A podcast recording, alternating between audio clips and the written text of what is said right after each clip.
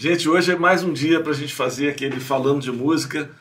Temos aqui o nosso mediador, Léo Justin, e o convidado especialíssimo, que é um dos maiores músicos do mundo, um compositor maravilhoso, um dos pais da bossa nova e um dos pais da improvisação no Brasil, Maurício Einhorn. Esse, esse eu tenho maior reverência do mundo mesmo. Poxa, menos, menos. Ah. Pô, Maurício, eu, a ideia desse papo aqui hoje é o seguinte: a gente pediu para pessoas na internet fazerem perguntas para você. Eu avisei, ó, vou estar com o Maurício Enhorn, então quem quiser fazer alguma pergunta, e aí vieram várias perguntas. Vou começar com uma aqui que veio do Gabriel Grossi, que aliás é um, um super gaitista. Né? E o Gabriel foi aluno do Maurício. Depois você pode contar um pouquinho a história de como é que ele estudava contigo. Mas aí a pergunta dele foi o seguinte: Maurício, como foi esse negócio de você começar a tocar gaita, a harmônica, desculpa ele falar harmônica, ao contrário? Bom, eu nunca peguei uma gaita até os cinco anos e ouvia diariamente meus pais, ambos tocando gaita sem chave, gaita simples. Eu não tinha noção e com a posição ideal e aos cinco, instintivamente eu chantageei meus pais até ganhar uma gaita.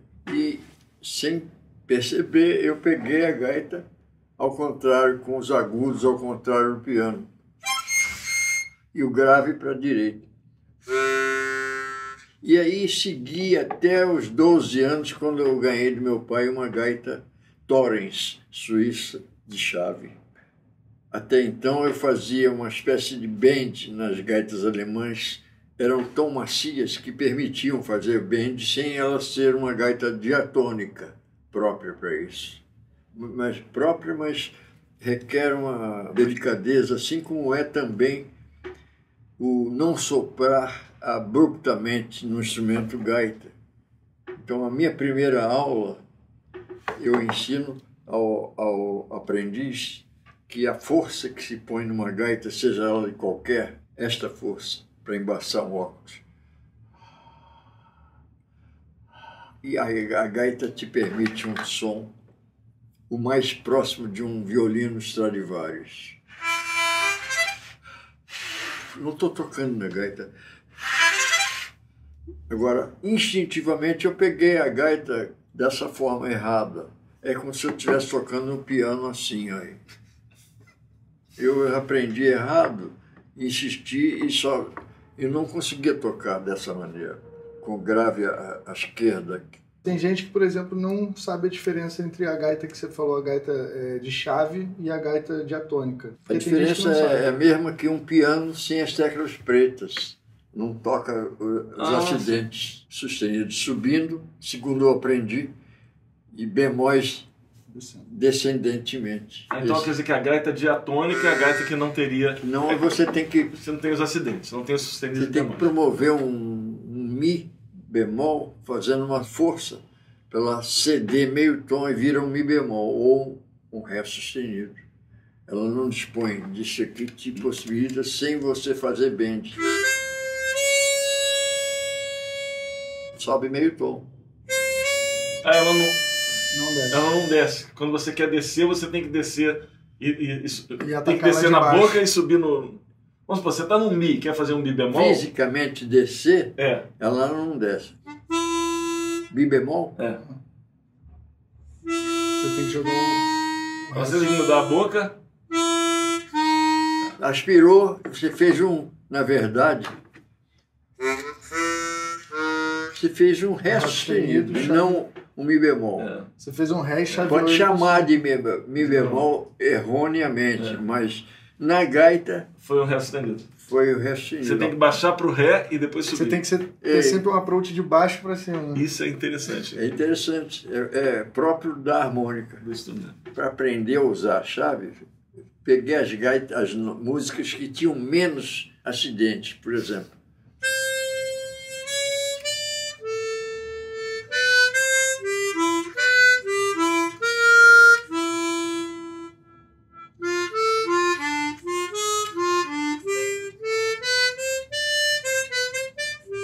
Peguei Suzana, que não tinha acidente nenhum em dó.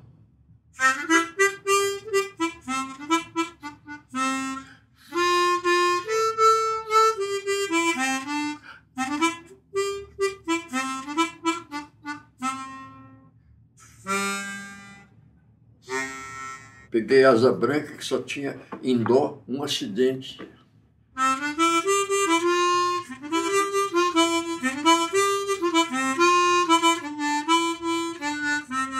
A primeira é o acidente. Não tem mais nada, só o primeiro.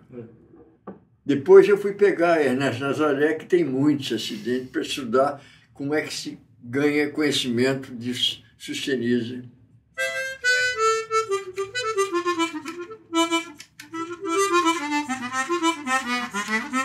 E por aí adiante.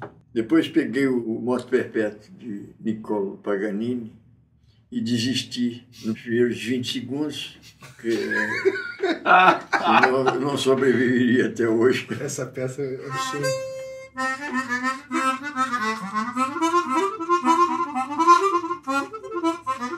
Levou 11 anos para estudar isso. Maurício, tem uma pergunta aqui de outro aluno seu, Pablo Fagundes. O Pablo pergunta assim: Maurício, como você se sente sendo um influenciador de várias gerações de gaitistas no Brasil? Eu me sinto, primeiramente, muito honrado, não tão merecedor de tantas homenagens, mas uma, uma paga enorme, uma recompensa enorme, só comparável com aquilo que eu digo a, a cada apresentação que eu, que eu faço. Não me poupo de dizer da minha gratidão quem larga da sua privacidade, da família em casa, para vir aqui presente, nos aplaudir, isso não tem preço. É o maior cachê do mundo. Cachê não viu metal, mas é o remédio da alma. Maurício, tem uma pergunta aqui do Não. Ah, THPFB. é uma sigla. Não uma sigla. Ele pergunta assim: durante todos esses anos de música, qual foi a sua maior realiza- realização? Não vou parecer snob, não, mas eu tive várias, talvez duas, três grandes realizações. Primeiramente, não posso deixar de citar, eu tive tocando com Edu da Gaita na minha casa. Conheci ele na Rádio Nacional estudando Moto Perpétuo. E depois encontrei ele por ali, pelo Leme, no, na Praça do Lido, num café que tem lá, ainda existe. Chamei ele para minha casa, ele sempre armado com a gaita no bolso. Você já me conheceu, eu tive na Nacional ah, com 18, 20 anos, faz muitos anos, faz muitos anos. Eu queria muito ouvir você e, se possível, fazer um dueto, a minha especialidade era acompanhante nos conjuntos de gaita, gostar de fazer segunda voz, contracanto. Sempre adorei a cozinha do conjunto, da orquestra. Você conhece meu repertório? Conheço. É, por acaso esse, aí puxei um álbum de 12 discos, 78, com tudo o disco dele, inclusive o Moto Perpétuo. As pessoas têm que conhecer essa peça, que é absurda. Acho É. que são quatro minutos, acho. Eu tenho Sem 78. parar, né? Sem parar. O Paulo Moura tocava isso com a respiração contínua, né?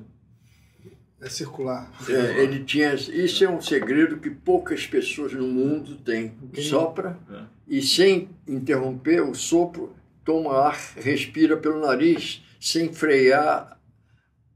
Isso é uma coisa tipo yoga, é meio inconquistável até. Muito difícil, mas como tanto ele conseguiu que não é milagre, né? Uhum. é fato. Então o Edu partiu para tocar Fumaça nos Teus Olhos, por exemplo.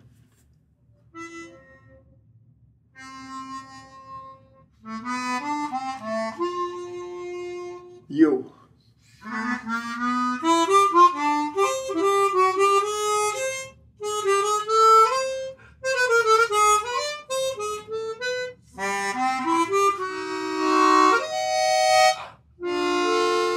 Como é que você faz isso? É, pego três, quatro buracos ao mesmo tempo consigo achar um possível acorde na gaita, porque ela não é feita para dar acordes, é só para melodia.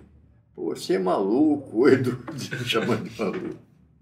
Digo, não, é que eu amo isso demais, isso de chamado de música, me hipnotizou e, sem querer, eu virei profissional disso. Fui, fui ficando.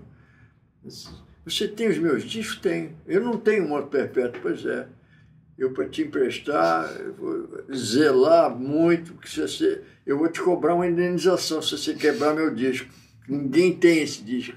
Nem eu, pois é. Tô brincando, eu te empresto. Se quebrar, foi uma honra ter dado a você para você quebrar. Tocamos de 11 às 10 para 6 da manhã. Eu sou de 1932 e ele era de 1916, se não me engano. 16 anos, mas pioneiro da gaita no Brasil. Por isso a minha lembrança. Essa então foi a sua primeira realização. Primeira... Grande satisfação. Não, a, a primeira mesmo foi tocar fazendo segunda voz para minha mãe e meu pai, e terceira voz, sei lá. E tocaram os dois juntos, e eu tocando com meu pai e minha mãe. Então a segunda foi eu tá tocando Bottles Bar com o Sérgio Mendes e aparece um sujeito americano. Beco das Garrafas. Beco das Garrafas, no Bottles Bar, uhum. 61 e meio.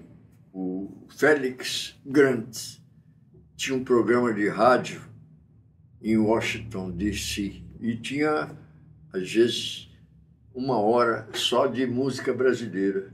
E chegou e disse assim, isso também foi muito gratificante para mim. Maurício Horn, você já ouviu Toots Tillemans? E disse, sim, ele e mais uns 600 outros gaitistas de outros tempos, do mundo, da França, de Portugal, do Brasil, do Japão, mas ele, em especial, o que, que você acha dele? Bom, esse é o meu muso, meu ídolo inspirador. Ah, pois ele gostaria de ouvir isso de você. Pode crer, ele ficaria orgulhoso, porque você parece muito com ele, toca muito. Mas eu, eu, eu ouço eu, de manhã, de noite, é o meu, meu guru. Me dá um seu endereço, vou botar ele em contato contigo. Você gosta da ideia? Eu gosto, mas não acredito que vai acontecer. Por quê? Porque é bom demais para mim eu me corresponder com, com o maior gaitista do planeta. Você acha isso? Eu não acho, eu tenho certeza. Eu ouvi todos 600 gaitistas ou mil de todas as épocas. Aquele que bate de frente comigo, da afinidade, é, é o cara, é o cara me inspira. Eu estudo os improvisos dele para evoluir, tanto em frases quanto em conhecimento harmônico, que ele toca guitarra, gaita e assobia. Eu comecei a me corresponder com ele graças ao Félix Grande, que eu dei o endereço, e ele me escreveu a primeira de umas 80 cartas e tocadas também no telefone, em dueto, ele solando, eu fazendo contracanta.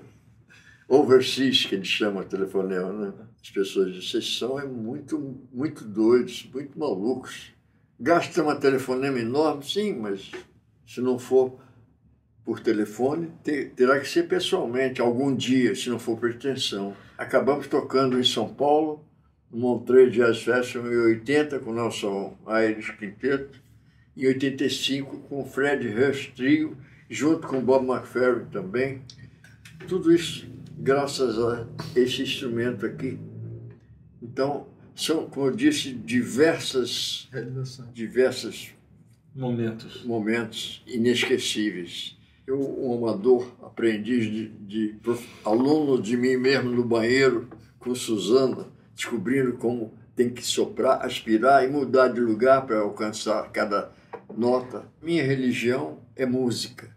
Segundo muitos, é o remédio da alma. É por aí a minha direção. Vou perguntar outra do Pablo, que é muito boa. Foi não. É sobre o CD Viva Maurício Enhorn, que vocês fizeram reunindo 27 gaitistas do pois Brasil. É, e eu não sabia que tinha tanto gaitista no Brasil. Pensei que éramos quatro, cinco. 27. Praticamente todos os estados têm representantes. Eu sabia do Emílio Damasceno, já morreu, era do trio harmônico o qual eu substituí o, o Emílio, porque ficou com problema de pulmão, tuberculose. O Omar Izá, que citou o Emílio e a mim na época, nos anos 50, 55. E ele é um excelente harmonicista, Omar Izá, de São Paulo. que deve ter, regula com minha idade, talvez um mês, dois meses mais velho. E Edu da Gaita, que era o pioneiro e era o ídolo de nós gaitistas todos. O Fred William, que eu não posso esquecer, cujo nome era Manuel Xisto, filho de portugueses. Eu fiz grandes amigos, são tantas felicidades, prazeres que a música me deu e me dá atualmente, como Gabriel, Pablo, são dois exemplos gigantes. Viva vocês! Esse, esse disco foi só composições suas?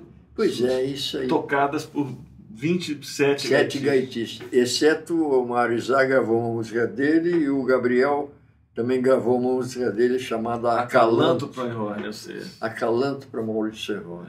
Aliás, tem uma música linda também do Vitor Assis Brasil, que Também. chama Tema pro Enrone. Tema pro Enrone. Foi o primeiro tema de jazz que eu ouvi na minha vida. Não. Esse tema. Foi difícil Eu, tocar. eu toquei no Museu de Arte Moderna. É, mas hoje eu não- Era um uma coisa assim. Eu lembro que eu, que eu, eu era adolescente, assim, tocava bossa nova no violão, não sei o que, e aí, O primeiro tema que você ouviu, esse. de jazz, na minha vida foi esse. Já ficou esse nome O marcado. Café Lamas, lá Machado, ele compôs esse, esse, esse tema pro Enrone assim, olhando para minha cara como se fosse um pintor. Que isso. tá, parecia que estava vendo notas grafadas na pauta. assim. Nunca vi um compositor maluco assim. É um temaço. Está pronto. Eu Eu, lembro- tenho a original É, escrita por ele. Barato, pô, que incrível. Eu lembro que eu fui no. Que eu, que eu, antigamente, né, negócio de disco, LP, né?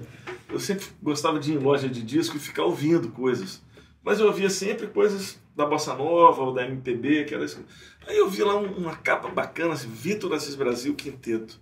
Um cara assim, saxofone. Eu falei, ih, rapaz, deixa eu ver negócio. Na época tinha umas cabines que a gente entrava com headphone para ouvir os discos. E essa é a primeira faixa do disco. Eu lembro que eu botei o disco, quando eu botei assim.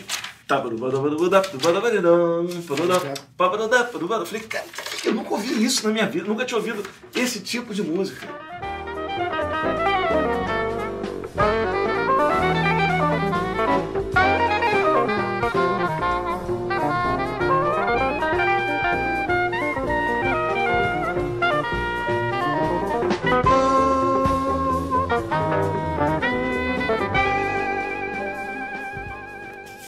Cara, eu comprei o disco na hora. Falei, cara, é isso que eu quero fazer da minha vida. Quanto tempo você tirou a música? Pirei. Até hoje talento, tirei. talento. que vergonha. Agora deixa eu fazer uma pergunta, aproveitando que você falou isso, porque você, o primeiro tema de jazz que você ouviu, você ouviu o nome do, do Maurício Henrone. Como é que vocês e se do Vitor Assis conheceram? Brasil, né? Como é que você e o, o, o Nelson se conheceram? Através do Paulo Moura. Paulo Moura. Paulo Moura foi almoçar na casa do Jerzy Milewski, polonês, gordinho, foi umas duas vezes na minha casa, sofria de um problema de sono. Com cinco minutos e Ele dormia. você conheceu, né? Demais. Demais, né? Gravei vários discos. Isso. Aí estava lá o Paulo Moura me chamou para esse almoço. Eu conheci a esposa do Jerzy, É. ele. A Leila, que é super pianista, Você está com a gaita aí, Maurício? professora Tô. do Luiz Avelar. Estou com ela. Então, me acompanha. Aí fizemos o que eu mais gosto, é fazer contracanto e tal. Pô, vamos fazer isso ao público. Aí combinamos um encontro na casa dele, fizemos um ensaio ou dois e fomos lá para a rua da, da plataforma, não foi? Foi ali na, foi aqui naquele teatro. Homenagem a Cachimbim. É, foi no teatro. Teatro Leblon, né? É, acho que sim. Teatro Leblon, ali na. na Próximo Conde do. Bernadotte. Próximo do restaurante plataforma. É. Aí eu deparei com um guitarrista que falava a minha língua, já expo- um irmão mais novo. E foi sensacional. Eu, que eu Eu já mais- tocava com o Paulo Moura. Já também. coisas. Eu já tocava com o Paulo. Aí o Paulo me convidou para fazer esse trabalho. E fomos eu, você, o Paulo e o Tony Botelho. Tony Botelho, que viveu oito anos na Europa. É, viveu muito tempo fora. E é da Sinfônica. É, toca na Sinfônica. Baxistaço. Amigaço, é. Então, é outra das satisfações difíceis de definir, de tão boas, saudáveis amizades.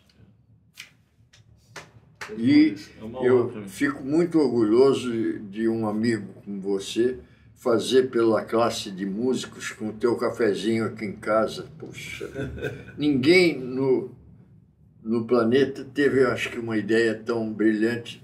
Nem o Félix Grant, que entrevistou os Oscar Peterson da vida, Barney Kessler, que eu recebi lá em casa. Eu fui buscar o Barney Kessler porque tocamos no mesmo festival em 80, com, eu com o Tuts, e, e ele era para tocar com Hélio Delmiro. Né? Eu tenho muita história. Barney, Maurício Enhorn, harmonica player. I'm friend of Toots Stevens, my idol. I am from Rio. I, I've been with you in São Paulo last week. Yes, yes. I want to invite you for a small coffee in my house. She said, please, two minutes, ok? Aí ele já veio com a guitarra. Caraca. O que, que você quer tocar? Ele, ele que tomou a dianteira. Eu queria tocar todas, mas eu- uma só me basta. I concentrate on, on you, de Cole Porter. Já fez. Fez uma introdução, eu mandei. Agora, I, now I would like to hear you both, você Tapajós. E tocamos um tema que eu tinha estudado e que ainda não gravamos. Íamos gravar quatro anos depois para Philips, chamado Luar Joá. E disse assim, isso foi a coisa mais nobre que eu ouvi. Vocês dois não precisam de orquestra, de conjuntos. Você, guitarra acústica e harmônica. Muito obrigado. Varecast, que é o rei de tocar e auto-acompanhar-se. Lindo. Guarde Melody. Incrível. Ele gravou um disco com Ray Brown e Shelly Man Escovinha. E eu estive com Shelly Man na Holanda. Não pude resistir, fui lá. I, I heard Jenny Krupa, Louis Belson, all the drummers. But you are my idol.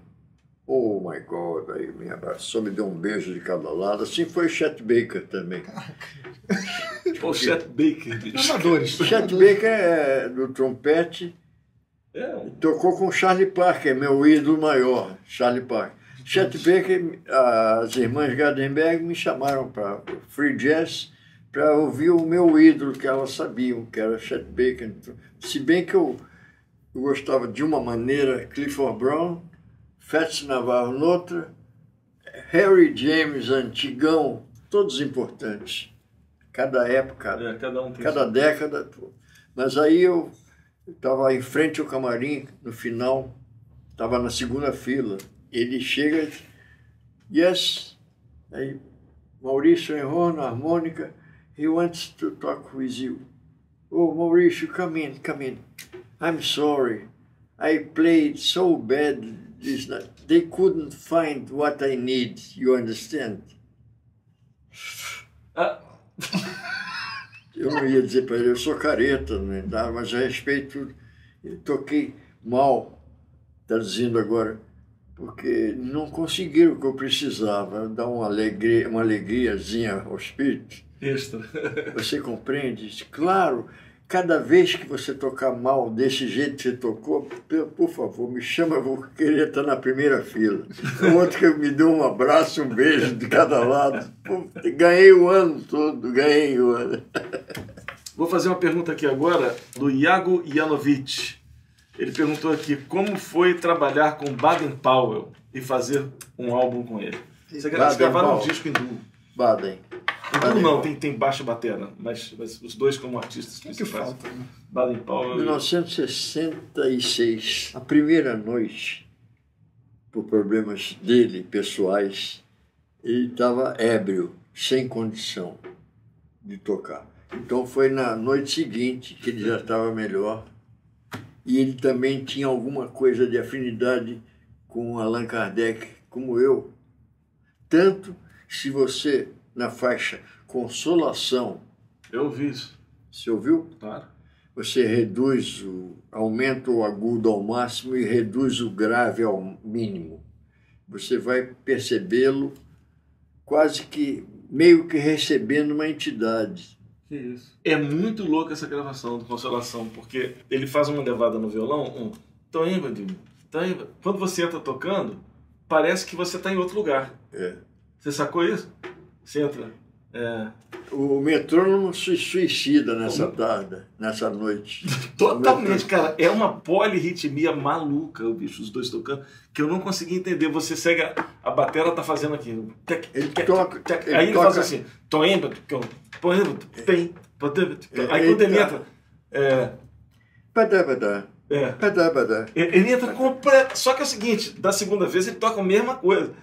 Depois toca de novo a mesma coisa. Então foi, Ou foi seja, é certo. ensaiado, né? Erro, né? Não, não é erro, não. É ensaiado. É, é, é assim que era para ser, mas é muito difícil entender o que estava acontecendo ritmicamente. Pela matemática, você escrever qual é o andamento fica difícil- impossível. É, é. É, é- é fazer sentindo e fazendo. E fizemos, então, depois de constatar que foi feito.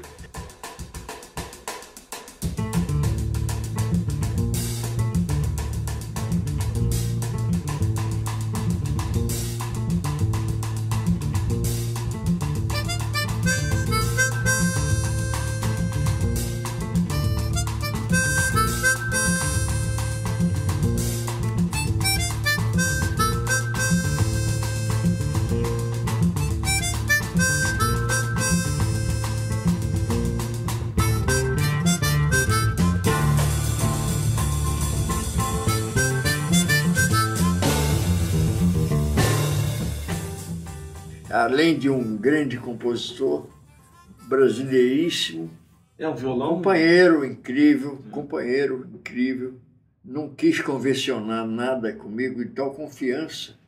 Tínhamos tocado poucas vezes na vida. Gravou na chapa assim? Vamos lá. É irrepetível também. Não tem take 2, take 5, não. Tem que ser esse. Tem que ser esse take aí agora. Era Vadir Gebara e Roberto Quartim, os produtores. Depois o Roberto Quartim me chamou para uma comemoração daqueles discos da, da Forma. Gravou um com o Elmir também, outro com o Luiz Carlos Vinhas, que eu participei com uma música própria minha com o Arnaldo. Nova, o LP chamava-se Novas Estruturas. Mais uma pergunta aqui do Gabriel, que eu acho que é um- uma pergunta boa, assim. Gabriel Grossi. É, do Gabriel Grossi, para todo mundo saber. Quem foram as suas principais referências da gaita e como você vê o futuro da gaita a partir de agora? Bom, inegavelmente, vou começar pelo fim. O futuro da- da gaita, pelo andar da carruagem, após oito décadas de observação do, do povo, nosso povo, o povo da América, o povo da Europa, a gaita não tende a, a diminuir o interesse. Por quê? Portátil. Pelo, pela proximidade do volume de sopro com a voz humana.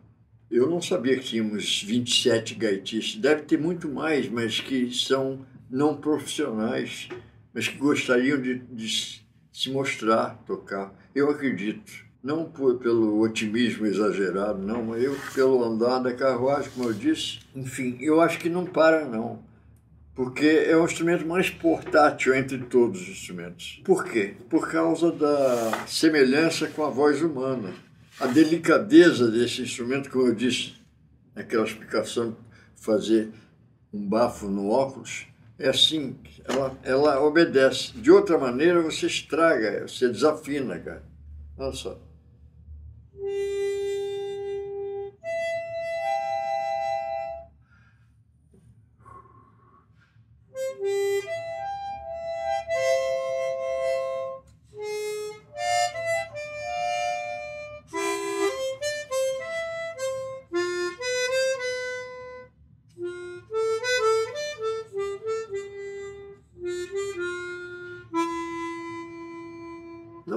Possa fazer isso com outros instrumentos, tocar super baixinho, mas ele é esse é o volume ideal de uma gaita. A pessoa me perguntou um dia, alguns alunos me perguntaram, como é que é o som? Porque a minha gaita está desafinando demais, claro. Você grita com ela, ela como se tivesse vida própria. Ela é assim para funcionar assim.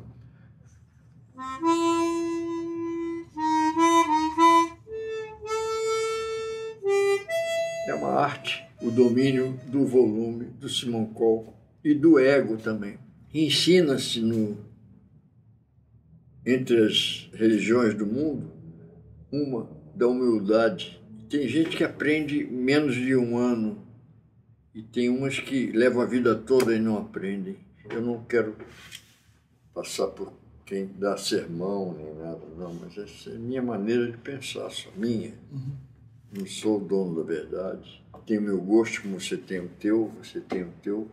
Eu, quando me dou o direito de falar, é porque sempre tive em mente não só me, me beneficiar das pessoas, mas também alcançar poder ser útil de alguma maneira, além de tocar gaita, de trazer as pessoas para um divertimento. É isso. Tenho dito. Eu vou fazer uma última pergunta aqui, Maurício, para a gente fechar a tampa. O Juliano Soares é, fala: Maurício, você poderia tocar Toy, que compôs com José Schettini? Podemos tocar? Posso tocar contigo. Vou me virando aqui. Deixa eu pegar a guitarra.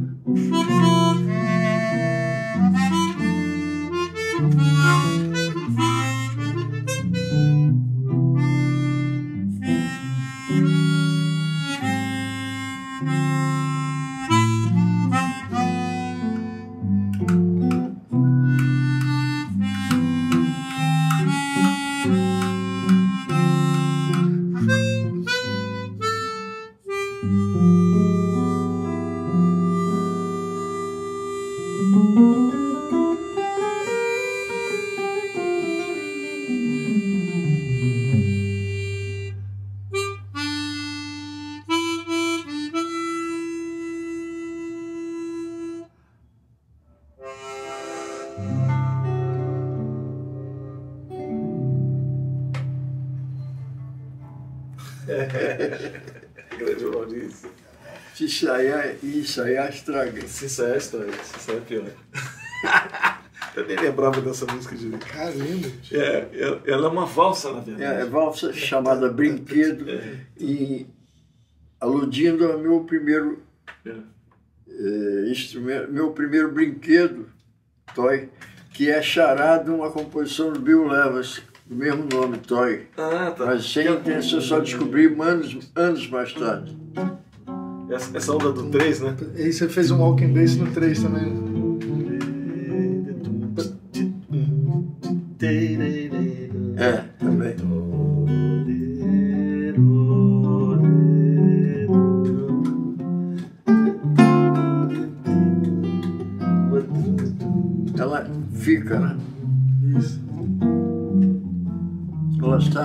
No LP ME, que o alemão fez questão de botar minhas iniciais no, Que é um descasso, né?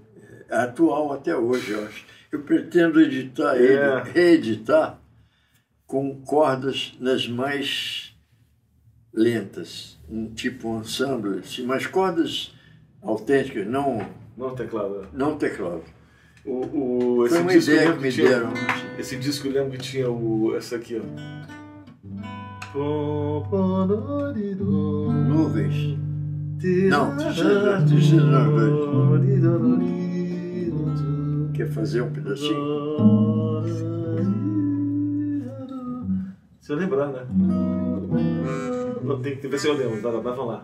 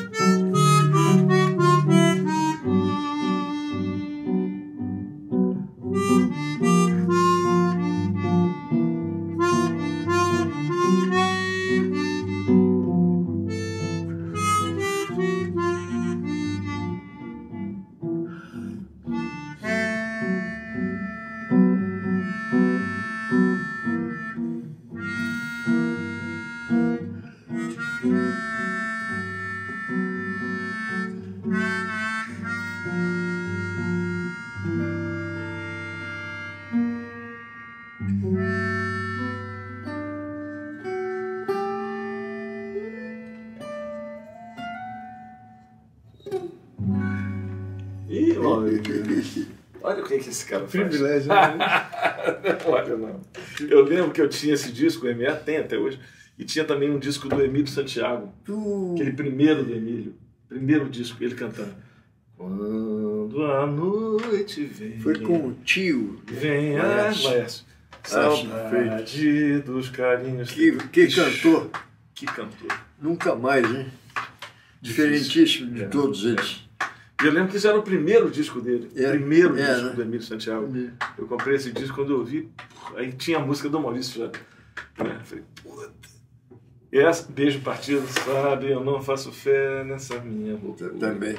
Eu acho que Só musicaço. o cara, para ter essa inspiração, é porque ele sente algo. Tá bom, gente. Com essa a gente fica por aqui. Emílio sente algo, foi foda. Com essa a gente termina por aqui. Obrigado, Maurício. Eu que agradeço, meu amigo. Obrigado, Léo. Obrigado, Maurício. com o público aí. Prazer grande. Valeu, Léo. Valeu, abração. Vamos nessa.